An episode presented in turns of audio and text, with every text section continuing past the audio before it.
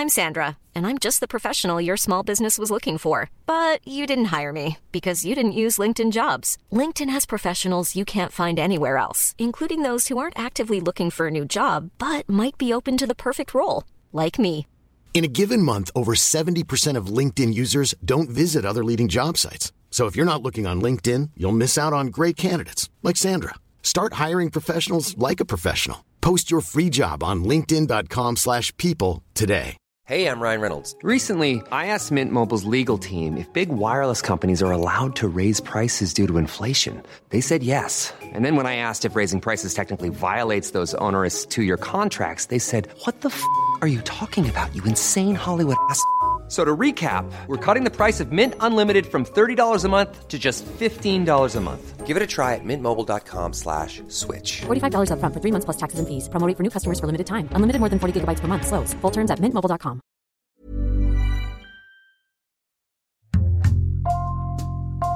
Bonjour, c'est Jules Lavie pour Code Source, le podcast d'actualité du Parisien.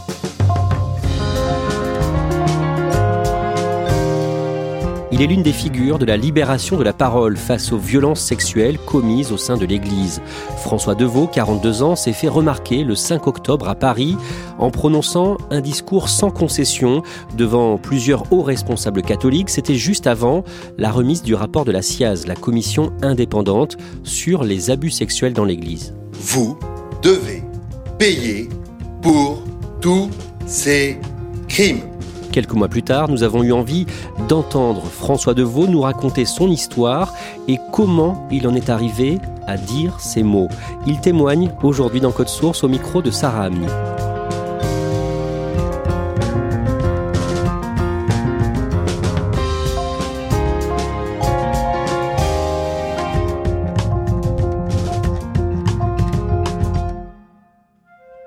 François Deveau me reçoit dans l'entreprise de rénovation qu'il dirige. On est à Villeurbanne, près de Lyon. À côté, il y a un terrain de foot avec des enfants qui jouent au ballon. François Deveau a une carrure imposante, il est grand, barbu. Il m'accueille chaleureusement et il est prêt à se confier. Il commence par me raconter son enfance. Il est né le 12 janvier 1979 à Bordeaux. Il est le petit dernier d'une fratrie de trois. Il a un frère et une sœur.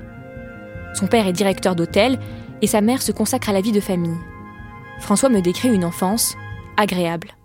Mes parents ont toujours été des gens très attentifs et très écoutants de leurs enfants. J'ai eu cette chance-là de grandir dans un environnement où voilà, les valeurs de confiance, les valeurs d'écoute de la parole, de crédibilisation de la parole ont, ont toujours été très très respectées.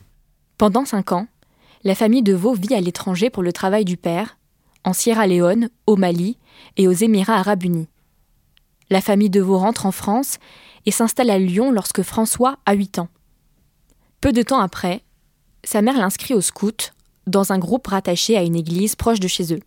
De mémoire, on se voyait les mercredis et les samedis. Et il y avait en plus de ça euh, des week-ends euh, qui étaient organisés.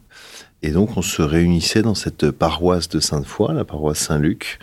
Il y avait euh, sous la paroisse en fait un accès avec euh, une grande salle de réunion et donc la troupe scout se retrouvait là et puis euh, les temps de messe se faisaient en haut dans la partie église.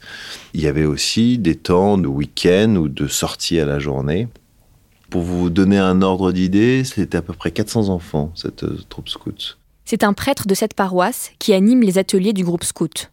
Le père Bernard Prénat gérait tout ça euh, d'une main de fer. C'était un homme charismatique euh, qui avait toute une cour autour de lui, de parents, euh, des bons catholiques. Cet homme-là avait plusieurs casquettes, celle du prêtre, du confesseur, du manager, du chef de troupe, et il avait l'ascendance psychique sur tout le monde. Un jour, en 1991, quand François a 11 ans, le père Prénat lui demande de rester après un atelier. Il m'avait dit François, tu resteras. Comme il avait l'habitude de le dire à, tous les gamins, donc à chaque fois il disait à un gamin tu resteras. Je suis resté. euh, on était seuls dans cette salle de classe qui était sous l'église. Il m'a enlacé. Je me souviens qu'il me serrait contre lui, puis il m'a enlevé mon, béret, il m'a enlevé mes lunettes. Avec des, fortes étreintes et qui était de plus en plus intime et avec d'abord une main qui a glissé le long de ma cuisse, sa main a fini sur ma fesse droite. Ensuite, il m'a pris la, la, tête dans ses mains et puis m'a embrassé de ma joue gauche vers ma joue droite. En passant d'une joue à l'autre, il m'a embrassé sur la bouche. Et je me souviens d'un baiser humide qui m'avait un peu dégoûté. Puis il m'a laissé partir. Je suis pas sorti de là en me disant j'ai été agressé sexuellement. Je me suis dit, ah, il m'aime bien, père Prénat. J'étais content, quoi. Et je l'ai dit, mais complètement par hasard à mon frère, parce qu'il m'avait un peu nargué. Et je lui ai dit, je crois, cette phrase-là, il m'a même embrassé sur la bouche. Et je suis monté dans ma chambre, et j'étais content de moi. Et là, je vois arriver, débouler dans ma chambre, euh, mes deux parents, avec un air dépité, en train de m'expliquer que cet homme-là, euh, qui était formidable il y a deux secondes et demie, devenait un homme qui devait aller en prison. Évidemment, mes parents m'ont dit non, mais tu n'iras plus au scout. Je dis ah bon, mais comment ça, j'irai plus au scout euh? Mais non, mais c'est pas grave, oubliez. Euh, moi, je vais retourner faire des feux et jouer avec mon couteau, quoi. Ils ont tout de suite contacté le supérieur direct de, de Prénac et puis euh, voilà, de fil en aiguille, ils sont arrivés jusqu'à l'archevêché. Et donc euh, c'était le cardinal de Courtrai, le grand cardinal de Courtrai que tout le monde admire.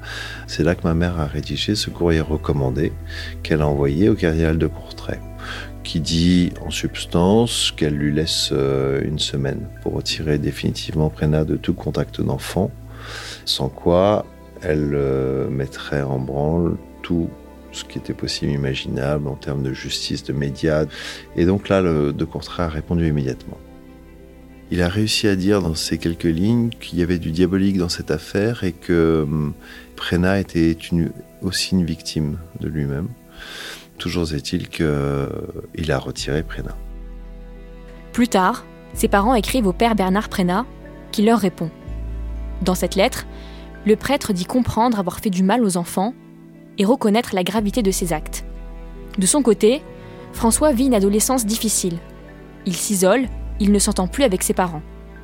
Ses résultats scolaires dégringolent et il se souvient d'un moment de crise quand il est en cinquième. À la suite d'une réunion parents-professeurs, ils avaient décidé de mettre en place un, un système propre à moi, un cahier comportemental que je devais emmener de classe en classe et que chaque professeur annotait pour tous les cours. Le premier soir, on devait aller relever ce qui est texte. Ma mère m'avait dit, bon, François, dans, dans 10 minutes, on y va. Je suis monté dans ma chambre et j'ai pris un foulard que j'ai mis autour de mon cou avec un nœud. Et j'ai attendu que ma mère rentre et au moment où elle est rentrée, j'ai euh, simulé mon suicide. Et donc elle m'a vu, donc vous imaginez euh, le cataclysme. Et donc là, j'ai été déscolarisé immédiatement. Cet âge-là, à partir de, de 12-13 ans, la mort était une vraie euh, alternative. Puisque de toute façon, j'ai pas d'avenir et que personne n'en voit pour moi, bah, au moment où j'y arriverai plus, je me supprimerai. Ma solution, elle était là. François retourne en cours peu de temps après, mais il se sent toujours aussi mal. Ses résultats scolaires ne s'améliorent pas. Au lycée, il s'oriente vers une filière professionnelle dans la vente, mais il ne s'imagine pas d'avenir et prend beaucoup de drogue. Quand il a 18 ans, pendant une soirée chez un ami, François rencontre celle qui va devenir sa femme. Elle s'appelle Amandine. Mais à ce moment de sa vie, il ne se sent pas capable de construire une relation stable. Après mon, bac professionnel de vente, euh, j'ai fini par partir à l'âge de mes 19 ans en Nouvelle-Calédonie et pour partir vivre définitivement. Mon idée était de dire, euh, puisque la vie est pas drôle, autant aller au soleil sur une île euh, où il y a du sable fin j'ai quitté Amandine pour partir en lui disant écoute, euh, je sais pas si on se retrouvera ou pas, mais en tout cas, moi je vais partir. On met un terme à la relation. Dans les années qui suivent, François voyage beaucoup. Il garde quand même contact avec Amandine, il s'envoie des textos, se revoit quand François est de passage en France. En 2002, elle décide de tout plaquer et de le suivre au Tchad. Il y reste un peu plus d'un an avant de rentrer et de s'installer dans la région lyonnaise. François ne veut pas se remettre à travailler tout de suite. Il achète une grange qu'il veut retaper entièrement pour y habiter. À la fin des travaux, Amandine donne naissance à leur premier enfant, une petite fille. En 2010, le couple se marie et ils ont deux autres enfants. Un jour, à l'automne 2015, il entend à nouveau le nom de Bernard Prénat. Des enquêteurs frappent à la porte de ses parents. Les enquêteurs disent qu'ils enquêtent sur Bernard Prénat pour les faits d'agression sexuelle sur mineurs. Ils cherchaient des éléments et savoir si mes parents étaient au courant. Ma mère a immédiatement dit euh, qu'elle avait effectivement un dossier avec tout un tas de courriers. L'enquêteur était très content de voir tous ces courriers, dont notamment le courrier manuscrit de Bernard Prénat avec des aveux de culpabilité, etc. Moi, j'étais la première victime non prescrite de ce dossier-là. Donc l'enquêteur, il s'est frotté les mains euh, en disant ça y est, mon enquête avance enfin. Et donc il a pris tous les courriers, il a, tout embarqué. L'enquêteur m'appelle euh, dans la journée, insiste un peu pour qu'on prenne un rendez-vous de déposition, ce que je finis par accepter. Et voilà, je rentre chez moi, euh, la journée a été pliée, et puis je dis à ma Amandine, ah bah tiens, euh, tu sais pas la meilleure, euh, j'ai un, l'enquêteur de police qui s'est pointé chez mes parents et qui enquête sur euh, Bernard Prélat. En lui disant ça, j'ai la réaction spontanée de dire tiens, je vais aller googliser Bernard Prélat. Et là, c'est là que je vois des articles sur lui. Et c'est là que je me rends compte qu'il est toujours au contact euh, d'enfants, qu'il est dans une paroisse. Et on voit une photo, il a des petites vierges. Et donc l'article dit qu'il distribue des vierges aux petits-enfants et qu'il fait le catéchisme, etc. Et que ça, ça se passe à moins de 30 km de chez moi. Je suis sidéré. La question que je me pose, c'est depuis quand Prena a repris du service, quoi. Moi, je l'imaginais dans une salle d'archives poussiéreuse, à trier des documents. Euh, voilà, ça m'était insupportable. J'allais y consacrer un peu d'énergie. C'est le mot que j'ai employé. François veut médiatiser l'affaire. Il passe dans le JT d'M6, fait l'objet d'articles de presse. Grâce à ces articles, il entre en contact avec une poignée d'anciennes victimes du père Prénat. On commençait à être quelques-uns. Et donc, on, s'est demandé ce qu'on faisait. Donc, euh, la première question, c'était de savoir s'il y avait d'autres victimes. Donc, on a passé deux, trois coups de fil, enfin, deux, trois, non, des centaines, pardon. Et on a fini par dénombrer, on était arrivé une quarantaine de victimes. Donc là, on, a très vite compris que c'était une affaire sérieuse. Et donc, on s'est dit, bon, bah, qu'est-ce qu'on fait? L'enquête, elle est lancée, mais n'en restait pas moins la responsabilité du diocèse. Et qui avait remis cet homme-là au contact d'enfants François contacte le cardinal Barbarin, le plus haut représentant religieux du diocèse de Lyon. Au fil de leur échange, il se rend compte que Barbarin connaissait depuis longtemps les accusations qui pèsent sur le père Prénat. Il se rend compte aussi qu'il n'a rien fait pour l'éloigner des enfants. Il décide alors, avec d'autres victimes, de créer une association en décembre 2015, La Parole Libérée. François Deveau en est le porte-parole, et pourtant, ça n'avait rien d'évident pour lui au départ cette scolarité qui m'a tant traumatisé a développé chez moi une euh, phobie maladive de prendre la parole en public. À tel point que pour le mariage de mon frère, j'ai préparé un texte que je n'ai pas été capable de lire. C'est viscéral. En février 2016, une enquête est ouverte contre le cardinal Barbarin pour non-dénonciation d'agression sexuelle sur mineurs. Mais le procureur de Lyon décide de ne pas continuer l'enquête l'affaire est classée sans suite. La parole libérée parvient à attirer l'attention des médias. Le cardinal Barbarin est interrogé sur les agissements du père Prénat. Y a-t-il prescription ou pas? La majorité des faits, grâce à Dieu, sont prescrits. Et bien certains peut-être pas, c'est la justice qui se prononcera. Le cardinal Barbarin, vous venez de dire, je vous cite, la majorité des faits, grâce à Dieu, sont prescrits. Est-ce que vous vous rendez compte de la violence de ce que vous dites? Oui, oui, non, mais je comprends, c'est vraiment euh, une erreur de, de mon langage, je le reconnais volontiers. François Deveau et les autres victimes du père Prénat trouvent le moyen de contourner la décision du procureur de Lyon. En 2017, il lance une procédure qui permet d'organiser un procès sans mise en examen ni enquête. Procédure appelée citation directe.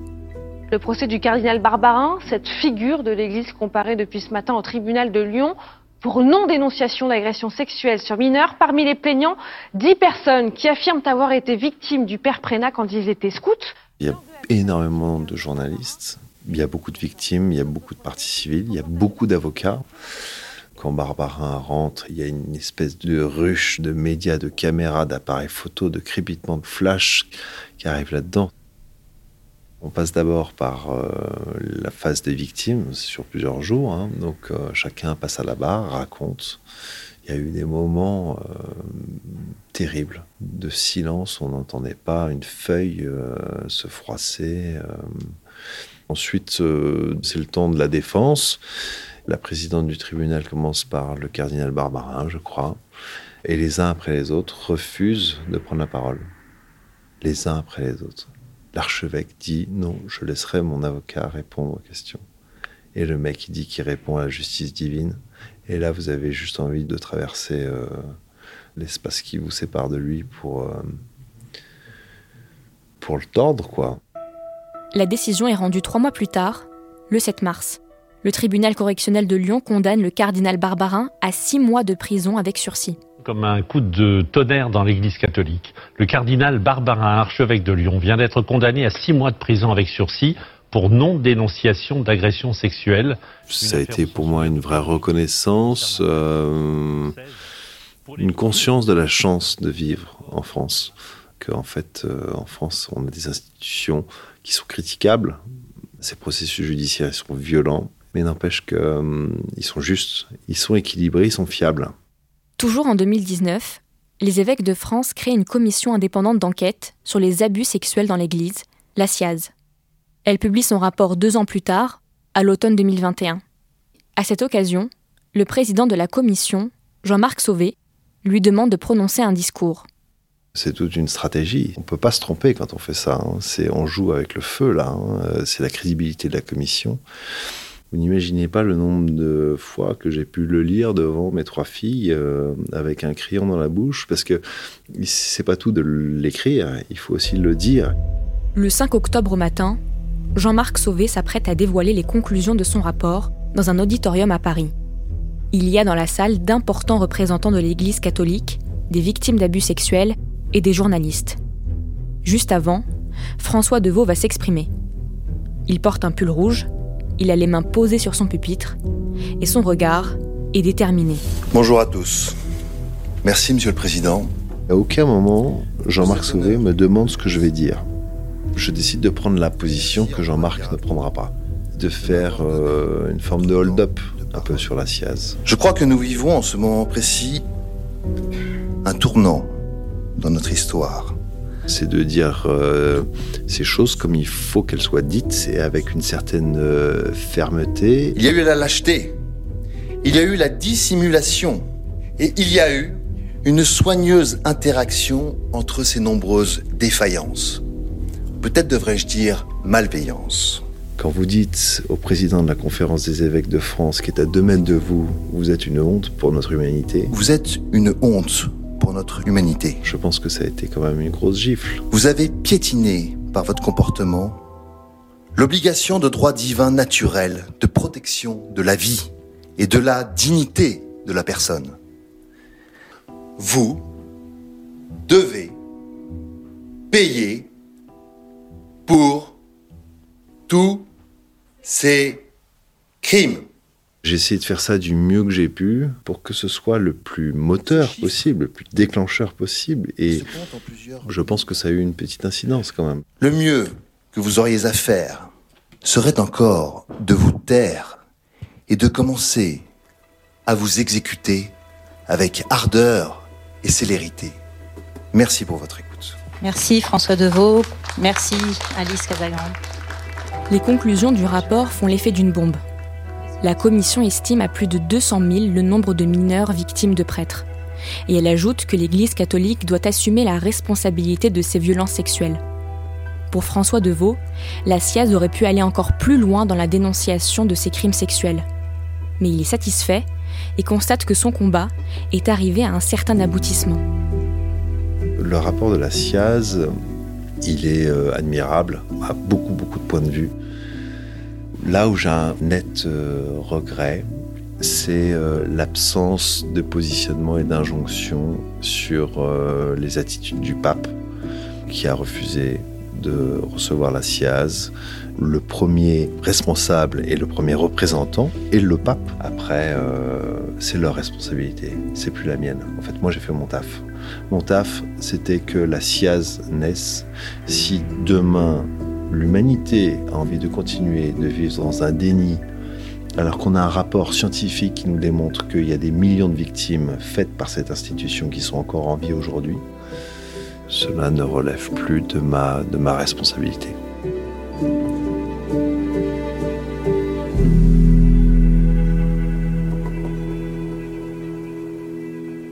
Sarah, est-ce que le combat qu'il a mené avec euh, l'association La Parole Libérée a changé quelque chose dans sa vie au-delà de l'affaire? Alors oui, François m'explique que depuis la création de la parole libérée, il se sent beaucoup plus à l'aise à l'idée de parler en public, à l'idée de soutenir ses prises de position. À la base, c'était quelque chose qu'il n'arrivait pas du tout à faire, c'était un vrai blocage. Et il m'explique qu'il a réussi à le faire de façon assez naturelle parce qu'en en fait, euh, c'est un combat qui lui tient vraiment à cœur et donc il ne pouvait pas ne pas parler. L'histoire de l'association La Parole Libérée a inspiré un film, film de François Ozon sorti en 2019. Qu'est-ce qu'il en a pensé? François Deveau me raconte que euh, le film est assez fidèle et qu'il raconte bien la création de la parole libérée. Par contre, François aussi m'explique que c'est un film euh, qui a grossi euh, son trait de caractère. Il me dit qu'il espère ne pas être aussi bourrin que dans le film. Il avait l'impression que dans le film, il était représenté comme quelqu'un qui utilisait son statut de victime pour défoncer l'Église, je le cite, et lui, il me rappelle, il m'explique que c'est pas du tout comme ça qu'il a voulu créer la parole libérée. Aujourd'hui, que devient cette association? Donc l'association La Parole Libérée a été dissoute euh, en mars 2021, donc il y a quelques mois. Pour François Deveau, en fait, le combat était, fini, en fait. Il me raconte également que euh, c'était assez chronophage de gérer et de représenter l'association La Parole Libérée, surtout qu'en fait, il y avait des conflits, il y avait de plus en plus de conflits en interne entre les membres de l'association, et donc c'est pour ça qu'il a décidé de dissoudre La Parole Libérée. Concernant les condamnations du cardinal Barbarin, puis euh, du père Prénat, on en est où? Le père Bernard Prénat a été condamné donc en mars 2020 pour agression sexuelle sur mineurs. Il a été condamné à 5 ans de prison par le tribunal correctionnel de Lyon. Il n'a pas fait appel. Par contre, le cardinal Barbarin, lui, euh, a fait appel. Qu'est-ce que ça a donné? Le cardinal Barbarin a fait appel il a été relaxé en 2020 par la Cour d'appel de Lyon des faits de non-dénonciation d'agression sexuelle sur mineurs. La Cour de cassation, donc la plus haute juridiction de l'ordre judiciaire, a confirmé la décision de la Cour d'appel en avril 2021 et aujourd'hui, il souhaite tout simplement se faire oublier. Merci Sarah Amni. Cet épisode de Code Source a été produit par Thibault Lambert et Clara Garnier-Amouroux. Réalisation Julien Moncouquiol. Code Source, le podcast d'actualité du Parisien, est disponible sur toutes les plateformes. Nous publions un nouvel épisode chaque soir de la semaine. Pour n'en rater aucun, n'oubliez pas de vous abonner. Et puis si vous aimez Code Source, n'hésitez pas à laisser un commentaire sur votre application audio préférée. Vous pouvez aussi nous écrire directement code source at leparisien.fr.